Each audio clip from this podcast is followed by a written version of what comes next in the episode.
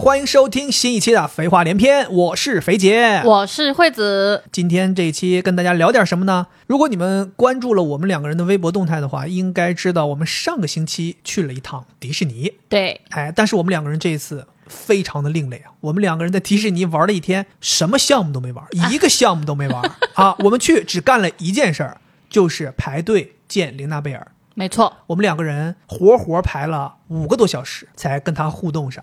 互动完之后回来，哎呀，真的太快乐了！我个人觉得太快乐了。大家在微博上看到我发的那个视频，其实你能感觉到我的都有点快乐的都模糊了。是的，对，所以我回来之后呢，久久不能从这种快乐当中出来，甚至晚上做梦都还会梦到那个互动的场面。真的吗？你做梦都梦到？真的，我甚至做梦都还能闻得到，就跟他拥抱的时候，他身上的那个味道。汗臭味儿。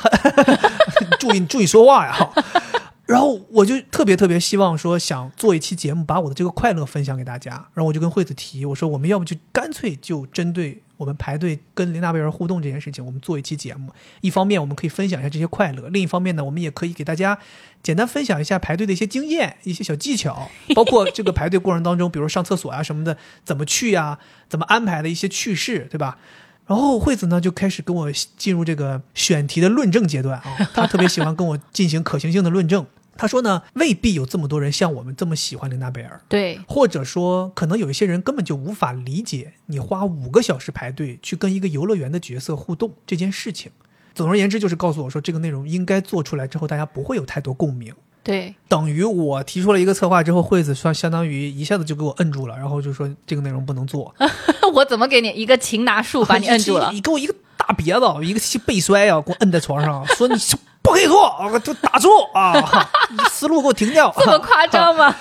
但是呢，他的这个论证反而激发了我的另外一个想法。你看，我们两个人确实是排了五个小时见到琳娜贝尔互动了，但是在很多人眼中，就像惠子说的，有的人不喜欢琳娜贝尔，或者有的人不能理解你排五个小时去互动这件事情。但我们两个人必须要承认的是，这五个小时给我们带来的快乐是实实在在的。就像我说的，我一个礼拜可能都沉浸在这个快乐当中。所以让我一下子感受到的就是，可能我们觉得快乐的生活方式，或者我们在享受的一个时光，在很多其他人眼中有点像是浪费时间。其实生活当中有很多很多这样的事情。所以今天我们就是想来聊这样的一个主题，是不是我们的听众朋友你也有这种感受？就是在你的生活当中有一些你用来休闲自己、享受生活的这些方式，在身边的朋友、家人或者我们这种打引号的普世的价值观下是浪费时间。尤其是像现在这样一个社会，一直在吹捧效率至上，大家都卷得很厉害。其实没有什么规定的正确概念，什么是浪费时间，什么是高效生活。我觉得主要还是要看你是不是享受在其中。其实我们今天就是希望通过我和惠子来分享一些我们两个人生活当中会做的一些类似的事情，来让大家能感受到去学会浪费时间，或者换句话说，好好休息，好好让自己快乐。对，没错，我觉得你刚才说的这一段也挺启发我的，因为你说到你看完琳娜贝尔回来之后是非常开心的，但是我你知道吗？我是有一些自我怀疑的，因为我也看到有很多人在问说，竟然排五个小时，是真的要排五个小时吗？嗯，其实大家或者说普世的价值观会认为你做这个事情真的非常浪费时间。嗯。虽然我其实回忆起来是很快乐的，但是当大家这么说的时候，我会有点怀疑自己。我觉得很多人去浪费时间休闲的过程是快乐的，但是当他浪费完了之后回来，听到爸妈说的，听到朋友说的，他又会怀疑自己。所以我是觉得我们今天做这个节目还有一个目的，就是一方面大家听我们讲这些，可能也会觉得，哎，你们做的这个事儿我也做，哦，看来大家都这样，对我不是有问题的。另外，我也是希望鼓励大家真的去去做这种浪费时间让你获得快乐的事情，不要被外界所影响，因为肯定会有非常多。的人不理解这个事儿，但只要你觉得快乐就行。是的，我我记得你之前也跟我说过，说其实咱们现在这个社会，很多人恰恰是不会浪费时间，不会休息。对，大家就是太忙了。包括像你刚才提到的，其实有些人明明自己做这件事情的过程当中非常的快乐和享受，对，但是被别人指指点点一点评，父母一点评说啊你怎么能干这个？你怎么能这这这这这样？不这这这这这是浪费生命吗？马上就自我怀疑之后啊，以后就不干了。其实你抛掉的不是一个恶习，你反而是抛掉了一个你自己明明很快乐的事情。对，这些东西是来治愈你的。，对，嗯，所以我也希望今天咱们在做这期节目听的朋友们，你在听的过程当中，如果你感觉到我们讲的事情你也有共鸣，欢迎大家在评论区里面跟我们分享。同时呢，如果你也有很多看似浪费时间，但其实你很快乐的事情，也希望你们能够分享给我们，我们一定特别特别能体会你的那种感觉。对，我觉得大家要勇敢的说出来，我就是会浪费时间的。你知道，现在甚至已经有人因为自己会感到无聊和无所事事做心理咨询了吗？就是社会的价值观已经压迫我们到这个地步了，就是好像我感到无聊，没有事情干，我好像就不对。就我在家里边静静的坐着是有罪对，就已经让他感到焦虑到需要做咨询了。哦。这其实这就是一个很正常的状态。就我们好像被教育的是，你必须要创造价值，你无时无刻要把你的时间，不是有那个一寸光阴一寸金嘛？对，就是说年轻人的时间是特别宝贵的，你一定要好好去努力。嗯其实这些价值观就让人非常的累。我觉得一寸光阴一寸金，他讲的也没有错，只是我们不能够一味的去贯彻某一个价值观。人不可能永远绷紧，你也不可能永远放松，是，就是咱们必须要说松弛有度，劳逸结合。其实今天我们想跟大家聊的就是紧，现在大家都会紧了，对不对？不需要教啊，。劳都会劳了。我们现在想跟大家聊一聊，我们怎么松，嗯我们怎么逸，嗯，对不对？这件事儿。是的。对，那我们就先从排伦纳贝尔这件事儿说起吧。好，嗯其实我跟你讲，我觉得我的这个心路变化是非常有代表性的。我一开始去排的时候，前半个小时惠子特别特别的焦虑，焦虑，他因为我就是一个效率至上的人，我其实是没有办法去浪费时间的。对我来讲，在我的价值观里面，排五个小时真的实在是太长了。嗯但是我就投射了，我投射到你身上了，我就觉得，哎呀，我老公肯定不愿意，他也没有他说的那么喜欢贝尔，喜欢什么？怎么还能质疑我的爱呢？说话归说话，不要质疑我对于贝尔的爱。至少我对你的想法是，我觉得你不至于陪我拍那么长时间，所以我一直都像热锅上的蚂蚁一样，就是在问你说要不要拍，要不要拍，你是不是不想拍？但凡你不想拍，我们立刻就走。我记得好像三十分钟左右之后，然后那个时候我记得你说了一句话，你说其实我就想拍，你就特别坚定的告诉我，你说其实我就想拍，然后你甚至还说你说谢谢你陪我拍，那个时候，我好像在脑海里面分清楚了什么是我想要的。分清楚了之后，我就想起来你跟我说的话，说如果你想要，你一定要坚定的说你想要。对所以我就说了这句话，因为我觉得你会陪我的，所以我才说出那句话。我说我就想排，然后这个时候我内心获得了平静。就嗯那个时候你也告诉我说，其实呃，比起我自己排来讲，我更希望陪你排。哎是，所以嗯那个时候，我觉得我收获了平静，我们两个达成了一致。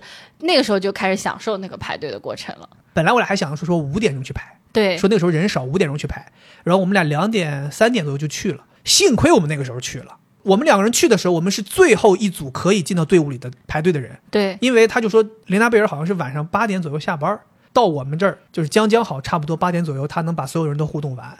然后而且工作人员也跟你说了，你只要进到队伍里面，就铁定就算加班也得给你互动了，所以让我们放心。但是我们往后就都拦上了，就不允许再排了。幸亏我们没有五点去，因为我们后来陆陆续续在后边有好多人来，都非常的失望、遗憾的啊，就是哎呀来晚了，怎么还有些人就是那种依依不舍的，就在那等着，就求工作人员说能不能把我加进去，怎么样？这个也算是一个小的 tips 分享给大家，就是你要想去排，你真的喜欢的话，早一点。另外一个就是分享给大家，就是我们两个人三点钟到的，是真儿真儿的排了五个小时。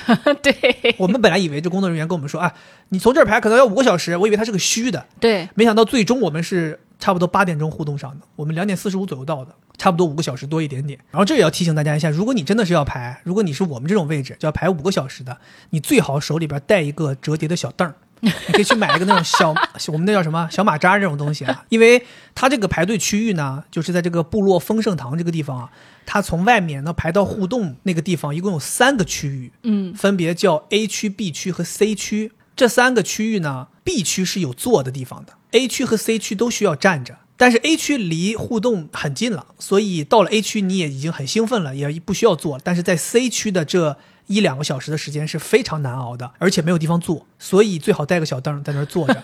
而且那个位置如果太晒的话，你最好带把阳伞。天哪对，也没什么遮挡你。真的很认真的在分享这个 tips。是因为我我是还是说作为爱的这一方，我还是认为可能听众朋友们当中有很多人跟我一样爱，他也会排嘛。对我至少把这个事情分享，但我不会说说太多，我就大致告诉大家一下，就是你要带上这个东西。呃，然后 B 区的话是有坐的地方的，但是 B 区有非常大的风扇，呃 比较冷，所以到了 B 区呢，我们都穿上了长袖，所以大家除了要带小凳子之外呢，你还要带一件长袖啊。这个这个 C 区是夏天啊，B 区就是冬天了。然后天哪到了 A 区呢，那就是呃快乐的一整天啊，马上就要互动到了。你好可怕！你现在在说话的样子怎么会这么兴奋，像对嗑药了一样？对，我跟你讲，到了 A 区之后，你不光是离那个互动区域更近了，而且你站在了贝儿上下班的必经之路上。贝儿是每三十分钟休息一下，嗯，所以他每三十分钟会出来再进去。所以这个过程当中，你有很多次机会在这里跟他击掌，提前就还没轮到你的时候，提前就可以玩一些东西。让他先眼熟你。对，所以其实你能理解到，我从 C 区到 B 区再到 A 区，我的心情是经过了非常大的起伏的。我在 C 区的时候有自我怀疑，会不想排，甚至会觉得哇，时间过得好慢啊，百无聊赖，那个站不是站，坐不是坐，对吧？我在 C 区的时候去上了好多次厕所，因为我实在觉得太无聊了。去上厕所是每次可以有二十分钟的时限，你可以离开这个队伍，他会给你一张卡，这卡上写了你离队的时间。牛逼的是，你还要自己拿这个自拍一下，有你的脸，同时有这个卡。回来的时候要凭这个才能回到队伍里。后来到了 B 区，我就觉得，哎，好像能看到一些希望了，能够看到他们互动那个区域了，你能够开始感受那个氛围了。但是开头不难熬，结尾不难熬，中间是最难熬的。所以在 B 区的时候，你会尤为的觉得我又快到了，但是我又好像还离得很远。但是你到了 A 区之后，你就完全没有那些前面的感受了，你整个就是一个期待。尤其是我啊，甚至开始不断的看人家怎么互动，要去学了，学一些技巧，因为我是真的完全不会互动。嗯，等 A 区过了之后，轮到我们去了，哇！我跟你讲，就进入那个互动区之后，你的大脑里就是空白的，就只有两个字：快乐。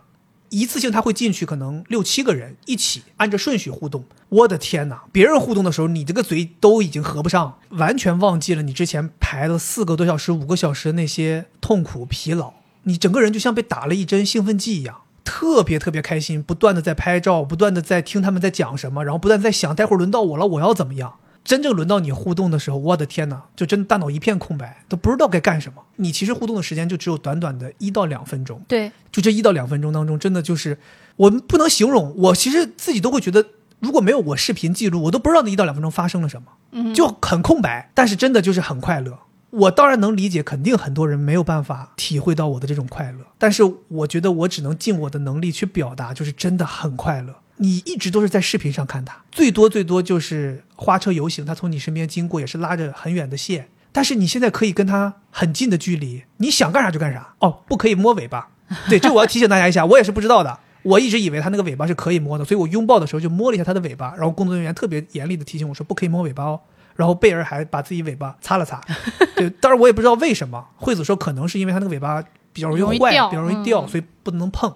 但是你想跟他干的，比如说女生会跟他亲亲贴贴，嗯，男生可以跟他跳舞、跟他击掌、发射爱心、拥抱，他会主动跟你拥抱很多次。对他们真的好热情。而且当你抱到他的那一刹那，你真的感觉到他不是一个什么假的玩偶，他就是一个大活人、大活的一个角色。然后你能感受到他身体的温度，你能感觉到他身体的柔软，你能感觉到他的毛发，真的是就像在跟一个活的真实的人物拥抱一样，感觉非常的好。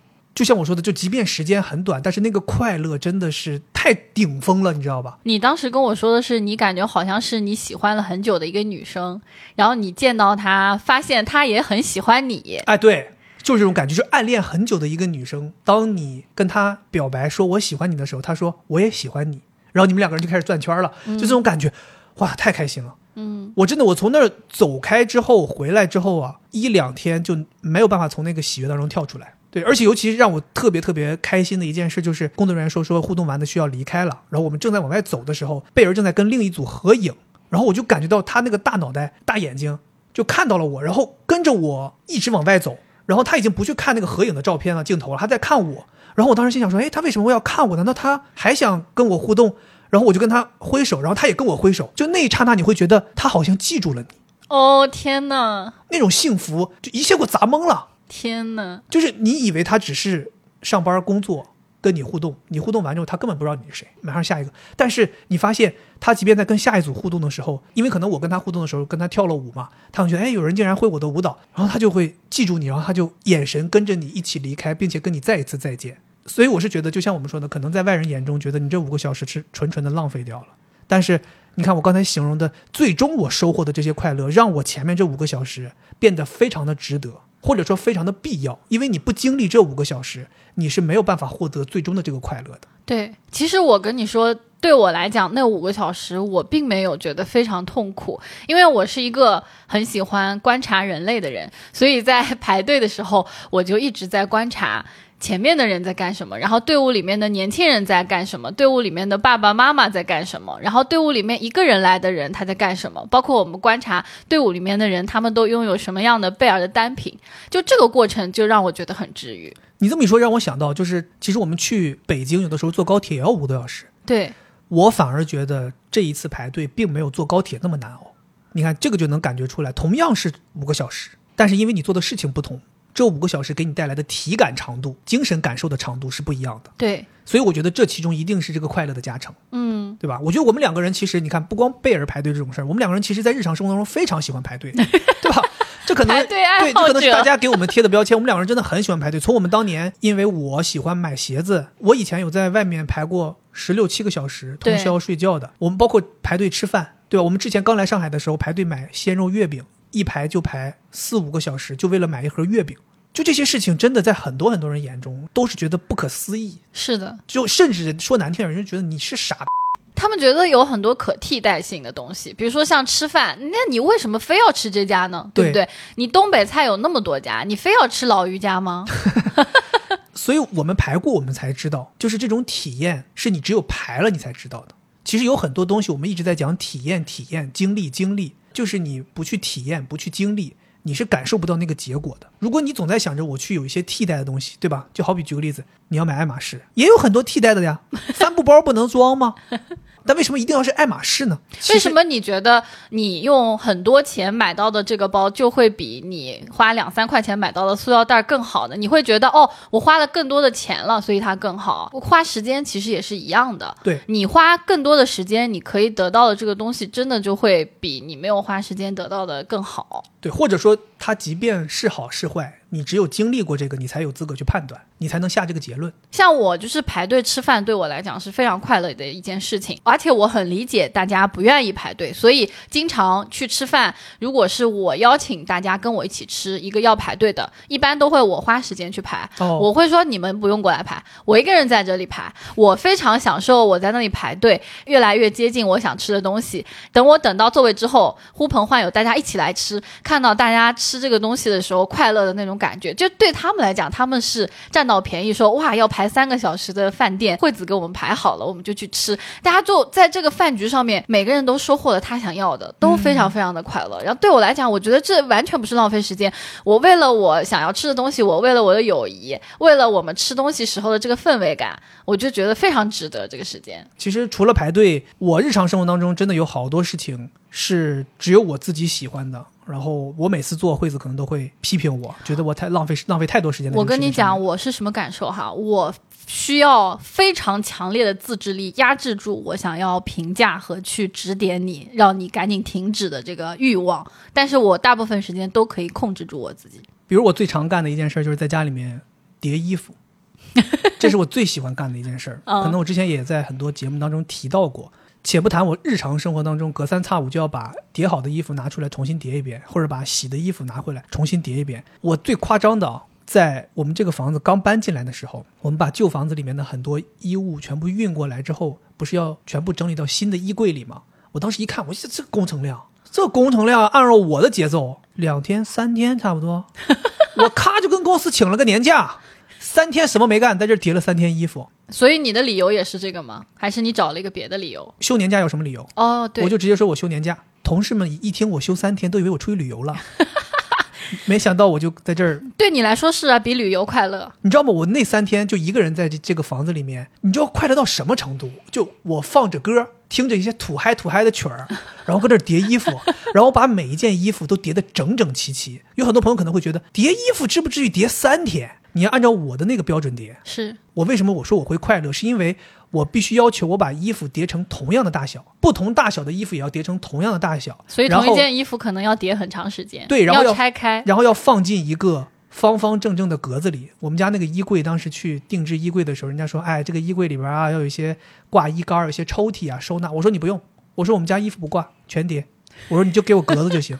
当时我记得特别清楚，那个销售的眼神都不对，说先生您刚才说什么？我说我们家衣服全叠。我说我不需要挂衣服的地方。他说那你这不会很累吗？我说哎，我就是喜欢干这个事儿。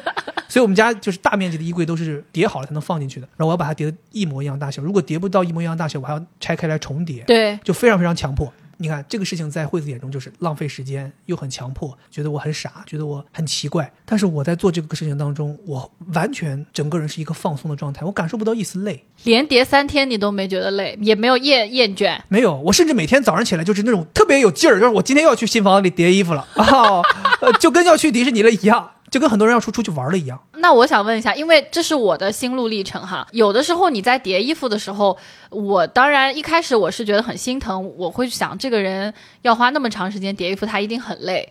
但后来你告诉我你是享受的，所以我也就好一点。但再后来我又觉得家庭里面大家应该分工，每次都让你叠衣服，我又陷入那个传统，我就觉得叠衣服肯定不开心。他说他开心应该是骗我的，他只是不希望我去叠成那个很差的样。子，所以有几次，大概你叠十次，我就会有一次强迫自己也去叠，我就觉得我得叠，不然的话我就做人太不像个人了，所以我会强迫自己去叠。那我现在想提问的是，是不是不需要，就全都留给你叠，你是最开心的？那肯定，确实是特别特别享受这个事儿，对吗？对。那以后我全都留给你叠，可以吗？可以啊，太好了，那我就没有负罪感了，因为我一直都会看到你在那儿叠，因虽然我知道我应该共情你去理解，但我还是很难，我就会觉得他是在骗我或者怎么样。那现在你说是真的。那我以后就真的不跌了。我会觉得，其实人是很难找到一个事情，你专注且它是重复的，不需要消耗你太多大脑资源的。这样的事情是能够让我们真正放松的。嗯，如果你在做一件很复杂的事情，比如举个例子啊，我不觉得我在拼乐高的时候是放松的，因为我觉得我在拼乐高的时候是要积极调动我的大脑，一是我要去读懂怎么拼，二是我要去体会它在一步一步拼的过程当中它是什么构造，它怎么精妙，它怎么把机械搞成了这个样子，在学习。对。第三就是我还要在意我拼的是不是整齐的，每一个是不是对的很齐，然后它整个那个起来的样子是不是完美的。其实我认为拼乐高对我来讲是很累的哦，所以为什么你看我买了这么多乐高，我很少拼，我买了很多，但是很难启动去拼，是因为我觉得拼乐高对我来讲是一个工作。所以我在叠衣服这件事情上面，我是真正意义上的放松，得心应手。对你叠的这件事情其实是非常简单的，无非就是把衣服咵一展开，两边一左一右，然后怎么弄一叠就可以了。我就是完全在复制这个动作，然后我的大脑是完全放空的。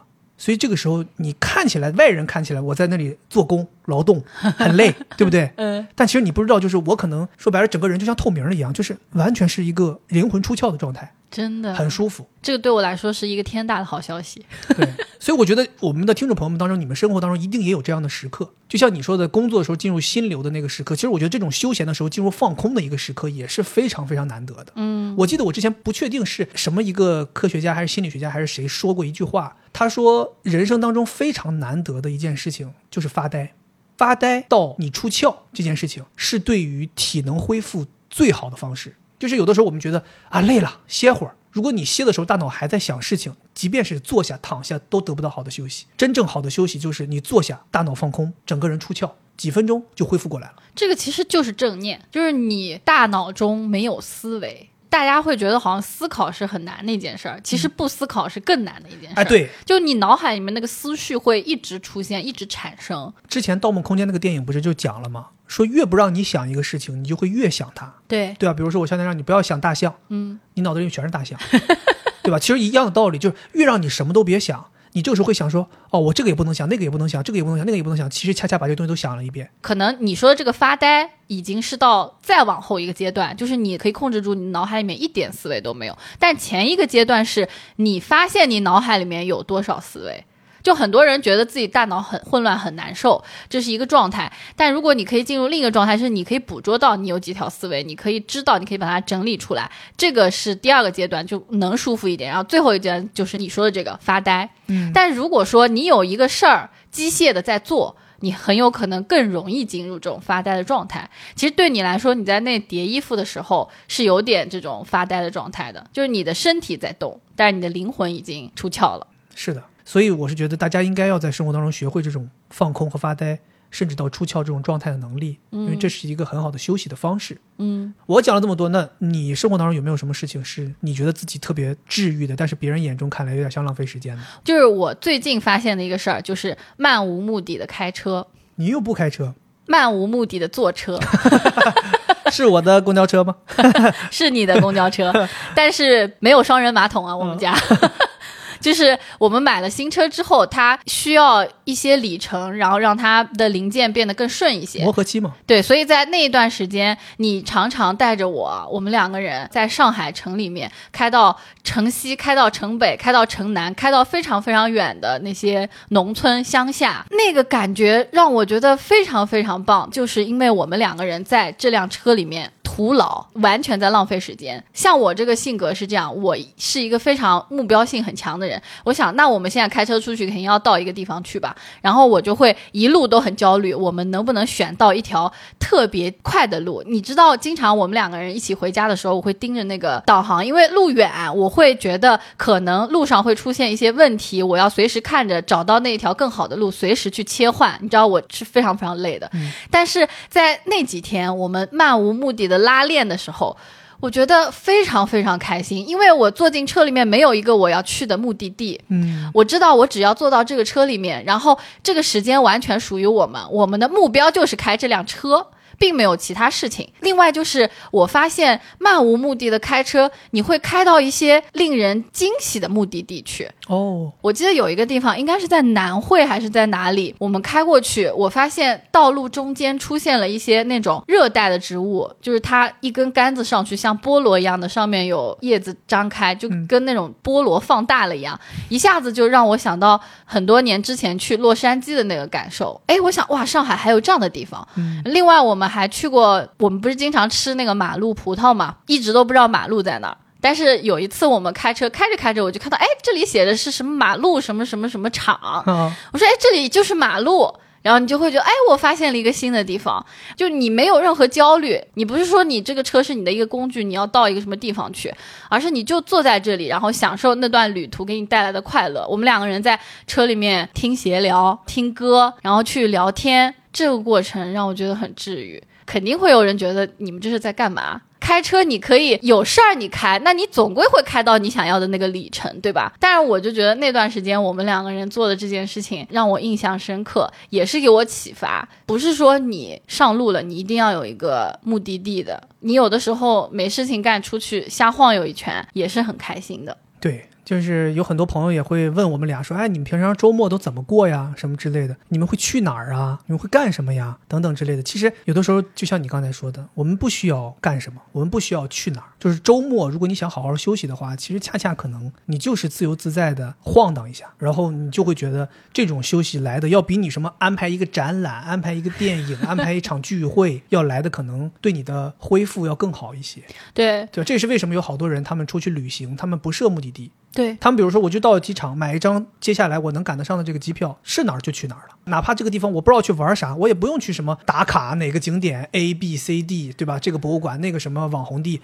我就在城市里面溜一溜，看一看真正他们这个地方人生活的样子。我记得我二零年还是二一年去广州有一次，我就是说我要去吃一些当地的非常本地人才会吃的东西，然后我就自己开始瞎走，误入到了那种就是居民楼的这种聚集的这种区域。我发现，我天哪，就是底下有一些那种就是你家楼下这种小肠粉店，你家楼下这种小烧烧腊店，你去吃一吃，感觉特别不一样。这种感觉是，就是你自由自在的去逛荡才会发现的。你如果说我奔着哪哪哪去，你这种的话会有很大压力。你会想说，我去了是不是来不及了？人家会不会关门了？是的，是的。会不会排队了？是的。你这个整个这个路途过程当中，你的精神都是紧绷的。对，所以有的时候感觉目标感太强也不太好。就像很多时候我都会抱怨你说开错车了。就有的时候我们去一个不太熟悉的地方，不是开错车了，开错车说的好像我们家有好几辆车，开错了一辆，是开错路了。没有开那辆劳斯莱斯 啊，没有开上。对，因为那辆车还在。4S 店还没不属于我们，人家这销售说你们干什么过来开我们车？哎，你们等会儿，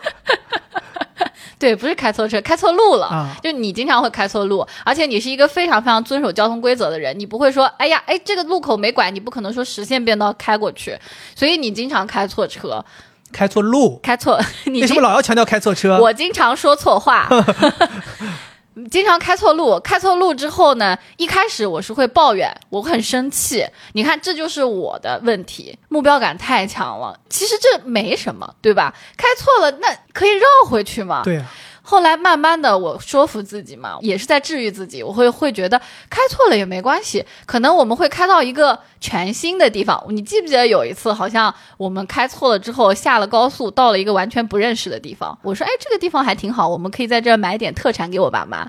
我爸妈说，哎，你们不是从上海回来的吗？怎么回事？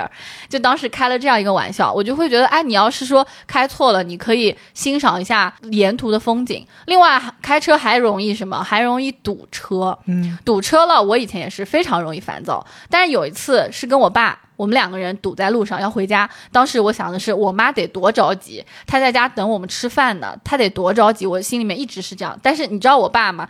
他爱抽烟嘛，他想，哎，堵车了，太好了。本来在高速上我不能抽烟，现在我立刻就要下去抽烟。然后他就下去抽烟，然后跟前面的司机聊天，哎，你们从哪来？怎么怎么样？就我就觉得啊，他这种从容不迫，他会觉得这段旅程在这里面暂停了。这里有一段属于他的非常奇妙的经历，觉得去享受反而更好。我就觉得这些事情都会让我学习到一些这种休闲的方式。有的时候你经常咱俩在外边玩的时候，比如说逛了某一家店，逛完之后你会特别经常问我，你说，哎，那接下来咱干嘛呢？啊，对该去哪儿呢？对，然后我说也没什么想去的地儿，我说那咱就走一走吧，就附近逛一逛。你说那如果没什么事儿的话，咱们就回家吧。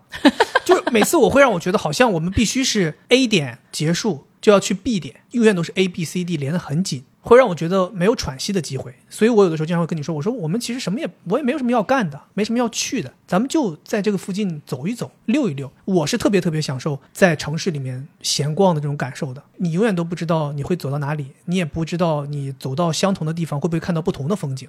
散心嘛，所谓散心嘛，其实就相当于让你的心散一点，对吧？你才能够收获一些真正的快乐。哎，我跟你讲，就是虽然说之前每次我跟你在外面散步的时候，我内心都是很焦虑的，我就在想，我们在这里走什么呢？浪费时间，为什么不回家躺着？但是刚才你说的时候，我回想起来。我就会想到很多个画面，比如说我们在嗯、市中心走过一个水果店，我看到师傅正在榨石榴汁，石榴汁的香味飘到我的鼻子里面，这个画面我觉得很美。还有一个画面印象很深，是一个黑天的晚上，那条路弯弯的，然后它的路灯昏黄，我们两个安静的走在这条路上，路上没有什么人，我觉得哇，两个人就这样手牵着手走在路上，那个感觉好治愈啊！我现在回想起来，有很多这种时刻，就是你带着我漫无目的的在那儿散步的时刻，我现在回想起来是觉得非常快乐。我有的时候会觉得很匆忙的城市，早晚高峰的城市，当你在其中穿行的时候，你会觉得这座城市它不属于你，它跟你一点关系都没有，你只是一只劳劳碌碌、汲汲营营的蚂蚁。但是如果我们，比如像你说的，夜晚的时候在散步，安静的没有人，只有你和路灯和一些已经入睡了的建筑的时候，你会觉得好像这个城市它也属于我，它跟我有很大关系，我是在其中生活的人。我们是要有那种在城市当中穿梭繁忙的这样的一个状态的，同时我们也要有能够放松自己，让自己跟城市融为一体，混在城市当中去感受这个城市的呼吸的这种感觉的状态的。这两种状态，我们觉得都需要有。没错，按照你这种要求的话，那我爸妈他们喜欢那些享受生活方式，在你眼中更是浪费时间。是什么？我爸妈东北人，特别喜欢洗澡，真的，我我可能在南方生活久了，我已经没有这种泡澡堂的这些执念了。但我发现我爸妈他们特别喜欢洗澡，你隔三差五打电话接不到，没人了，我说那人，他说你们哪去了？过了一会儿回来，说洗澡呢，我们这澡堂了，今天来玩一天。就他们会在澡堂里面待一整天，可能早上起来十点钟进去了，然后晚上九点才出来，就在里边泡一泡、蒸一蒸、洗一洗、搓一搓，约上比如我几个姨妈，大家打牌打打打扑克，吃个饭，然后再躺一躺、睡一觉，去那什么火龙浴蒸一蒸，再洗个澡，哎，这一天浑身清清爽爽出来了。你会觉得在澡堂里边待十二个小时，这还不叫浪费时间吗？但是你这么一说，这就是他们的生活。而且他们还不是说偶尔去一次，像我们会觉得偶尔去一次，其实大家都挺享受的。对，他们属于说每周都要去。有点像是他们一个固定的活动。对，所以你才能感觉到这其实就是他们的快乐。每个礼拜他们就很期待有这一天。我有的时候跟他们一起回去，如果参加他们这种局，我是待不了这么长时间的。我会觉得我在这待这么长时间干嘛呢？我还不如出去，比如去哪儿逛逛，去哪儿，就是我也不理解他们。嗯，但是当我们自己发现自己有些他们不理解的爱好的时候，是是是，你就开始能理解他们了。另外，我觉得我们两个人还有一件事儿是咱们两个人都喜欢干的，是一个在现在的价值观里边是浪费时间的一件事儿，虽然浪费时间，但是大家都欲罢不能。就是看小视频。我们两个人也平常特别喜欢在无聊的时间缝隙当中，是的拿出手机刷一会儿短视频。虽然大家很多人在说看短视频不好啊，或者说看短视频怎么伤脑子呀，或者说有人说这东西就是浪费时间，就是你越看越多，他越把你拽住了。但我是觉得，我不知道别人是什么样，但我自己是一种很放松的状态。没错，尤其是我喜欢看的那些东西，它是一个会让我放松的东西，它没有任何的知识摄入，然后他也不是那种恶意搞笑，我也不喜欢看那种恶意搞笑的东西。我我平常喜欢看什么？我跟大家分享一下，听众朋友们，如果你们有喜欢看的，也可以分享给我们啊。我很喜欢看，第一是看一种东西叫做男人减速带，什么不知道叫男人大家知不知道？减速带？就是男人滑到了这个视频，他就要停下来完完整整的看完，所以这个叫男人减速带。这个我第一次听到。或者还有人换换一个名称叫它，就类似于那种蹲坑什么辅助视频，看这个视频拉屎就会特别顺畅。还有这种功效？对，就这种视频大致都是什么类型的呢？它就是，比如像我喜欢看的，它有些是那种机械构造给你演示，比如什么机床怎么操作，啊，比如什么洗地毯，挖掘机最常见的是洗地毯，嗯，然后还有什么洗车，就给你这种把一个很脏的东西洗干净，就看了很解压。哦，我有一个洗车，他每次都说岳父不要的车，我洗一下对，反正还有什么洗游泳池，还有一类是那种修复视频，啊。就是把一个老物件修复哦，了。对对对对对，但这种东西，我觉得我很喜欢看，因为你也不需要去在意它接下来会发生什么，它就是肯定是结果你都知道，就是修好了嘛，就洗干净了嘛，对。但是你就是看这个过程，很解压。哎，你也不用动脑子。你说你看一个洗车视频，你要动什么脑子？你又不用去思考它的技巧，对吧？你也是就跟我一样，就是大脑空白，就看它歘歘歘从脏变干净，就很舒服。然后另外我还喜欢看一种呢，就是做饭，嗯但是不是那种精致料理这种东西，是那种街头小吃或者快餐店模式化的做饭。比如经常有很多那种什么韩国汉堡店、韩国炒年糕店怎么做，什么韩国炸鱼饼店怎么做，嗯它就是一个动作反复在操作，啊，你就觉得哇舒服。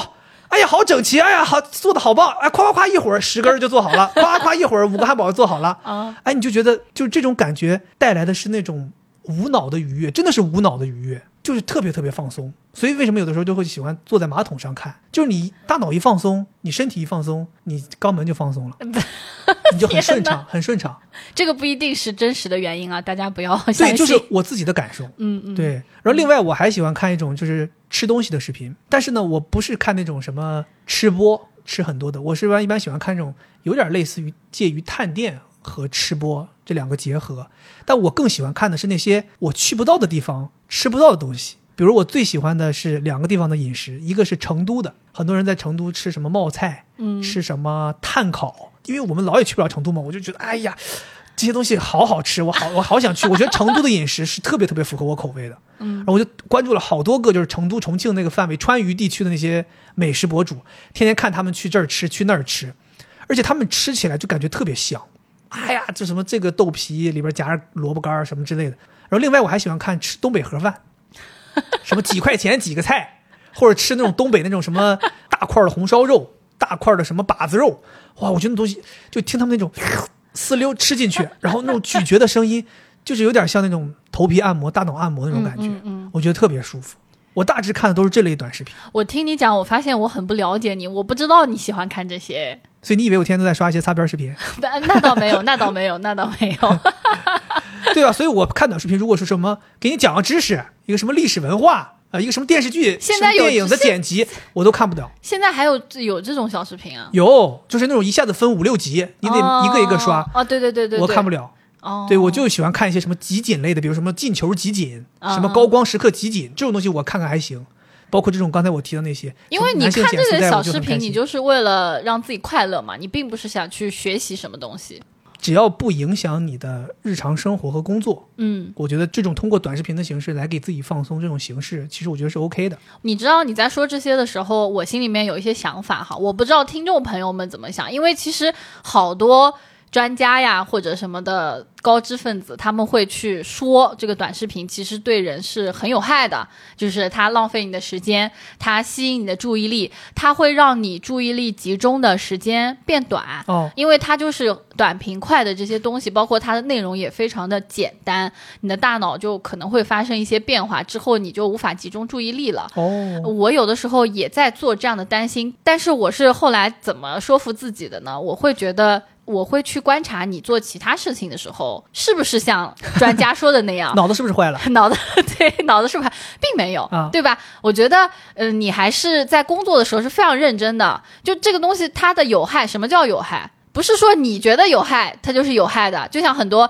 家长觉得孩子干这个干那是有害，那是你觉得有害。那实际上有没有害，你要去看这个人他其他的功能有没有丧失。那你不会说你现在要开会了，你还要刷小视频，你不会的。所以我觉得这个不影响你，所以我挺支持的。包括你可能看了这个小视频，还让我们俩互动起来了。有的时候你在厕所拉屎，拉屎时间很长嘛，我就会觉得我们俩没互动。但是有的时候我坐在那边，你突然说：“哎，老婆给你发了个视频，你快看一下。”然后我看了之后，哈哈哈笑一笑，我们俩就产生了连接。我会去尝试看到这个东西好的方面。然后另外，其实我自己也很享受看短视频，我觉得这种快乐是。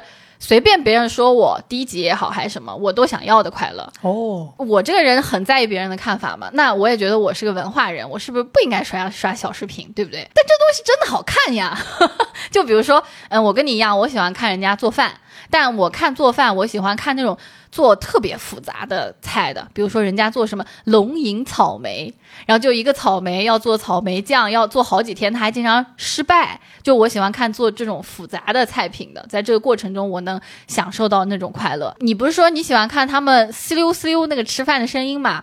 那你你你为什么不看狗吃呢？就狗吃那个声音更大，狗嚼骨头什么那个东西其实也很简单。嘎吱嘎吱嘎吱那个，我记得之前有一只狗是个边牧还是干啥的，它每次都吃的什么呃羊肝、什么鸭腿，就是吃一些非常看起来就是很诱人的东西。，对对，小鹌鹑，然后对他们一吃就嘎吱嘎吱嘎嘣脆，这个我很喜欢看。另外，后来我也很喜欢看那个小猫吃生骨肉，就是小猫吃饭的声音跟狗吃饭不一样，狗是那种嘎嘣脆的那种，嗯，小猫是那种我感觉小猫是那种，嗯嗯嗯嗯就是它感觉好像没有嚼，就是一直是舔进去。然后很可爱，很优雅，然后你也觉得很治愈。然后后来他们不知道为什么，就是那些小视频博主也非常的用心，他们就开始升级了，就做那个狗饭欧玛卡西，就是做成像。人吃的一样，然后给对给狗一份一份的来。我每次都觉得，哎呀，狗其实在他眼里都一样。但是你看评论特别好笑，人家说到你家了，我拴哪儿？其实我也想这么说，就真的那些东西看起来真的好好吃，就很想吃。然后狗吃的又很香。我最近喜欢上的就是看那个重庆，还不知道四川的，他是做那个火锅底料的，而且他还带口音。比如说，他一开始的一个流程是先要把辣椒煮一煮，他有一种辣椒叫行一代，他说先下一个行一代，然后下子弹辣椒，就我不知道是不是子这样弹辣椒，对，还有印度特辣辣椒，煮三分钟捞起来，把它碾成糍粑辣椒，然后接下来三十斤牛油，各种东西加进去，然后他在那里搅拌的过程。他也会拍它凝固的过程，凝成一块。我总觉得好像那个香味都飘到我鼻子里了。有一天晚上睡觉，我还做梦梦到了，我梦到了他给我煮了一份牛油的红锅，然后给我涮火锅吃，真的很开心。其实你看，我们刚才讲的这些事情，就是包括我们前面讲了这么多，我是觉得有的时候我们其实应该重新定义一下价值这个东西。就是我们在自己的生活当中，不应该固守那个普世的价值，高效是价值，浪费时间也是一种价值。嗯，就是说白了，给自己一个充分的放松，去消磨时间的这样的一种自由，它也是一种价值。只是它这个价值不像高效来的那么快，来的那么标准，它是每个人都有每个人自己的方式的。我们今天其实就希望提醒大家，就是这也是一种价值。我觉得你这个你说的这个话又很点醒我。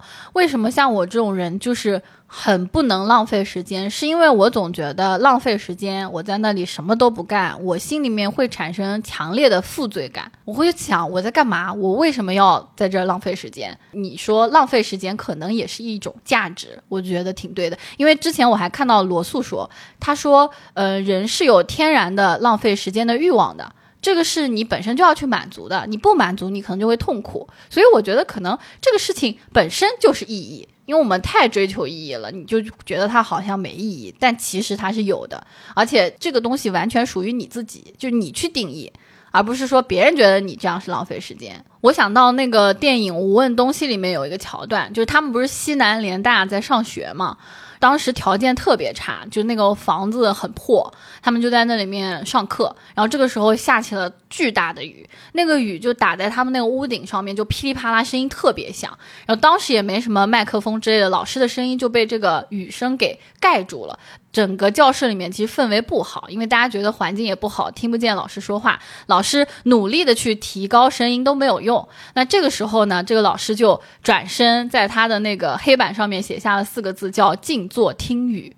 哦，这个东西就给了我很大的一个触动。大家都觉得作为学生来讲，你最重要的就是学习嘛，在上课的时间是非常宝贵的，你需要去集中注意力。这个时候有东西来分散你的注意力的时候，我们应该做的应该是把这些东西给。想办法弄走嘛，像是你的干扰项，但是没有想到老师他会突然想到，我们应该在这里面停下来，然后去听听这样的雨声，这个感受我觉得真的很好。就是这个电影桥段也传递出了这样一种意向嘛，就是觉得我们可能被打断了，但是我们在这个时间段里面可以把这个时间去用来。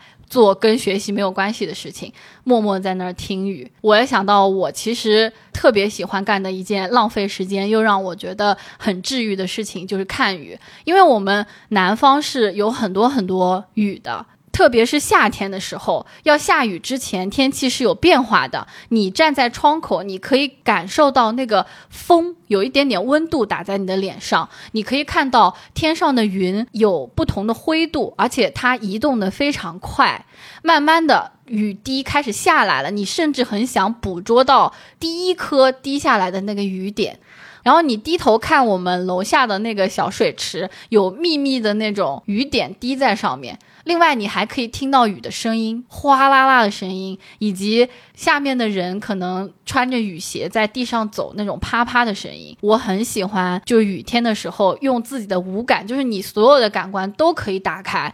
你的皮肤能感受到那种潮湿的感觉，那种风，你的鼻子可以闻到属于夏天下雨的那种味道。刚开始下雨的时候，你闻到的是那种带着热气的那种泥土味儿，时间长了，你闻到的是有点清凉的。那种水的味道完全不一样，包括你看啊，有的时候像我们家比较高，我甚至用我的眼睛跟着这个雨滴走，你会发现那个雨滴变慢了，因为你的眼睛跟着它嘛，我就很享受这个过程。听你刚才在这儿描述这个东西，我最大的一个感受啊，就是我觉得你好像感受到了时间，它变成了真实的一个东西。我刚才会想到，就是我们每天工作在这个城市当中，其实有的人经常会说一句话，就是一晃一天就过去了，对吧？或者说像，比如说大家坐办公室，在一个格子间里面，大楼窗户都封闭着，你甚至不知道白天还是黑夜。有的时候你加班完了时候，你一看表，说哦，都八点了，天都黑了。就大家经常会有这种感叹。其实说白了，你根本就不知道时间在动，一睁眼一闭眼就是一天。但是你刚才的那种形容，你说从阴天到第一滴雨滴落下来，到雨变大，到雨再停，就你觉得我实实在在的抓住了时间的形状。我觉得那种感觉是非常舒服和非常不一样的。我觉得只有在你真真正正去浪费时间，或者说去感受时间这个过程当中，你才有这样的体验。我特别喜欢你的这一段总结。其实我自己在讲的时候，我有点自我怀疑，我就在想，会有人跟我一样去感受这些，或者别人听了我在感受这些的时候。他们是什么样的感觉？但是你刚才说的，让我觉得就是这样的。你真的生活在你的世界里面，你生活在你的时间线里面，而不是被时间拽着走。嗯，是你在跟时间交互的那个感觉。我之前也在网上看过一个桥段，大概是一个老师他在讲台上面讲课。他去问学生说：“你知不知道我们这个教学楼下面的那个芍药是什么时候开的？你们是不是浑浑噩噩？你们永远把你的注意力集中在你要去完成一个什么任务上，而没有去观察这个世界的变化。”我觉得我在看雨的过程当中，我是真的觉得，就像你说的，我跟这个地球同在。就这个地球，现在我生活的这个世界在发生这样的变化，而我在观察，我没有迷失在我的思维里面，我没有迷失在我明天要完成一个项目，我明天要做这个 PPT 里面。其实这种感觉很像是有些人大家喜欢去看日出、看日落，就是你在看日出和日落的这个过程当中，是实实在在感觉到时间的存在的。其实就包括有的时候，我很喜欢去买咖啡，坐在咖啡店里面看着窗外，我很喜欢找一个那种能看到窗外的地方，就像我为什么很喜欢去新天地的豆一样，就是它有一个大玻璃面墙，对，你可以看到太平湖那条路上面的人经过的车，这种状态是一种能够静下来看时间流逝的感觉。嗯，当然，我肯定也享受匆匆忙忙去买一杯咖啡，立刻拿着就要赶到下一个工作地点去进行工作的这个过程。我也享受这种拿一杯咖啡，可以在这里头静静的把这一杯咖啡喝完这个过程。这两种东西都要有。就今天我们在聊这个事情，它未必是告诉你紧张就不好，松弛才好，也不是说松弛它不好，紧张高效才好。其实没有哪个东西是可以一概而论，它就是好，就是不好的。所以我觉得我们的生活当中一定要这两种东西都存在。并且比例一定要平衡。我是觉得这样的情况下，你才能够感受到你自己是一个鲜活的生命。因为有的时候我们会觉得我太忙，连续忙很长时间，你甚至感受不到你的生命，因为你被那个状态锁死了。是的，那你太轻松，轻松了很多时间，其实你也是不好的。就像我们在床上如果一躺躺十几个小时、二十个小时，你起来之后也会觉得哇不行了，我很不舒服对我肠胃拧了，我腰要断了。休息太久和忙太久都不是好事儿。嗯，对，我们一定要想办法交替着来。那怎么交替着来？其实就是需要我们刚才讲的这些日常生活中非常非常小的事情插入到你的生活当中。就是说白了，我们不要总学着好像我们要见缝插针的去做一些高效的事儿。对，但是我们似乎可以见缝插针的去做一些休闲的事情。没错，没错，我觉得你讲的很有道理。对我，因为我经常有的时候会听到，包括你也会跟我说，你说，哎，你说你现在浪费这时间，你这时间要是不浪费，你是不是能干什么什么了？或者好多人说说，哦，你要是这个效率工作，那你岂不是能干老多老多事儿了？但是真正你自己静下心来扪心自问一下，你真的可能吗？不可能，我们可以一个半小时录一期播客，如果我们不停的话，我们可以一天录 十二期播客吗？不可能啊！你刚刚说的那些让我想到我妈以前老跟我说一个事儿，她特别喜欢看那种没什么意义的那种无聊的电视剧。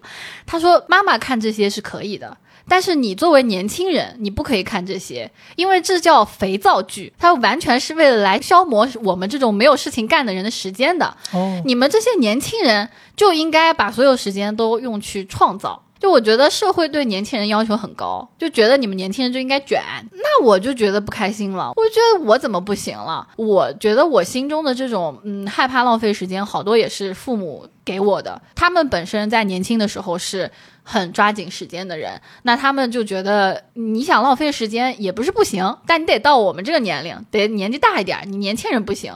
但我觉得年轻人更需要这种休息，对吧？因为本身他已经被架着去工作了，那他休闲的时间不应该更浪费点，让自己恢复恢复嘛，对吧？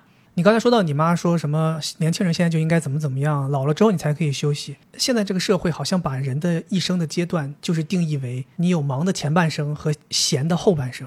为什么我们要一定要放到前半生去产出，后半生去休闲呢？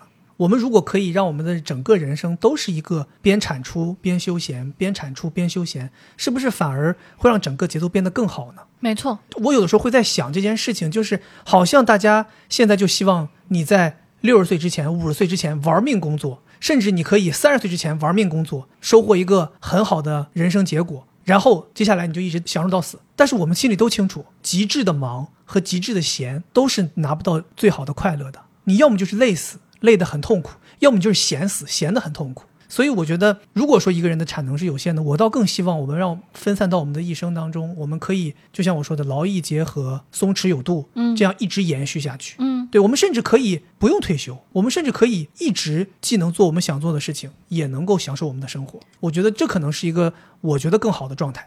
为什么大家会觉得年轻人要努力产生价值？是因为他们觉得你年轻的时候，你的这台机器比较好，就是你如果把你年轻时候的时间投入到生产中，你可以有更多的产出。你老了，你再去生产，你产出的东西可能就没那么好，没那么多了，所以大家才会焦虑，要在年轻的时候就。闯出一番事业来，但我也会在想说，现在有很多很多不不同的职业，然后科技在发展，好像越来越你会发现，没准老年人他单位时间产出的一些价值，没准会胜于年轻人。在心理学里面有一个概念叫流体智力和晶体智力。晶体智力它就是那些就是记忆力啊、运算能力啊，它就是年轻人比较强，三十岁开始就衰退。但是流体智力它讲的是你的一些为人处事啊，包括由你的经验产生的那些东西，它其实是随着年龄的增长一直往上涨的。所以其实可能有一些。职业有一些价值，可能就是要年纪比较大的人他才能产生的。包括对于你个人来讲，你不服役于一家公司，那你老了之后，你给你个人产生的那种创造力，可能就会发挥的很好。所以我觉得你说的是对的，我们要把我们的这种松弛有度放到平均或者没有那么平均，但是可能是平均的放到就是我们人生的。长河当中，而且你刚才说的那个让我又产生了一个想法，就是虽然你让年轻人要奋斗要奋斗，但我觉得现在有好多年轻人是在年轻的时候已经被用坏了。对，就是大家太追求我要奋斗要奋斗，不休息不休息，反而把你用坏了。嗯，有很多年轻人还没有都到多少岁，已经出现过劳的问题、亚健康的问题，甚至出现厌世的问题，就活活被工作压垮了。我是觉得大家可能就是因为太想创造价值，太想创造价值。无论是社会在逼你，还是你在逼自己，你就觉得我如果闲下来，我就是个废物；我如果浪费时间了，我就是废物。就像大家会觉得，你看小视频，你看短视频，你就低级，就是甚至会给你盖上这样的帽子。对，那我们怎么去休闲呢？这个社会要少赋予一些这种价值。对，我觉得像我自我反思，我会觉得很多时候我是一个很功利的人。为什么我不能浪费时间？是因为我觉得我花了这个时间，我就得有相应的回报。就每次在花费我时间的时候，计划我的时间要怎么去使用的时候，我的心里面会期待结果。你得带给我东西。但是如果我只是用来看小视频，用来排队，其实什么都带给不了我，我就会为什么没带给你？带给你了呀。就你知道，就是。什么东西都带给不了我，我需要一些价值。这个价值，所以到底怎么定义这个价值？就你会觉得，哎，这些快乐就是价值，对吧？我坐在这里获得的这些快乐，我看到这个雨雨天给我带来的幸福，这是价值。但普世价值观不这么认为呀，他觉得价值就应该是一个具体的，给你带来金钱了，你产出了一个 PPT 了，领导夸你了，这叫价值。对吧？所以我想的是，期待结果、期待价值，这本身没问题。当我们在付出的时候，当然会期待回报，但这个回报究竟是什么？我们要去想，我们要自己去定义这个价值。没错，前面我们也讲过这个事情。付出三个小时排队，吃到一餐很好的饭，这就是价值。另外一个，我觉得过程其实也很重要。就好比说，像我叠衣服这件事情，最终把衣服都叠得很整齐了，这个其实并不是我最终的核心价值。我的核心价值是我享受了叠衣服这个过程，嗯，对不对？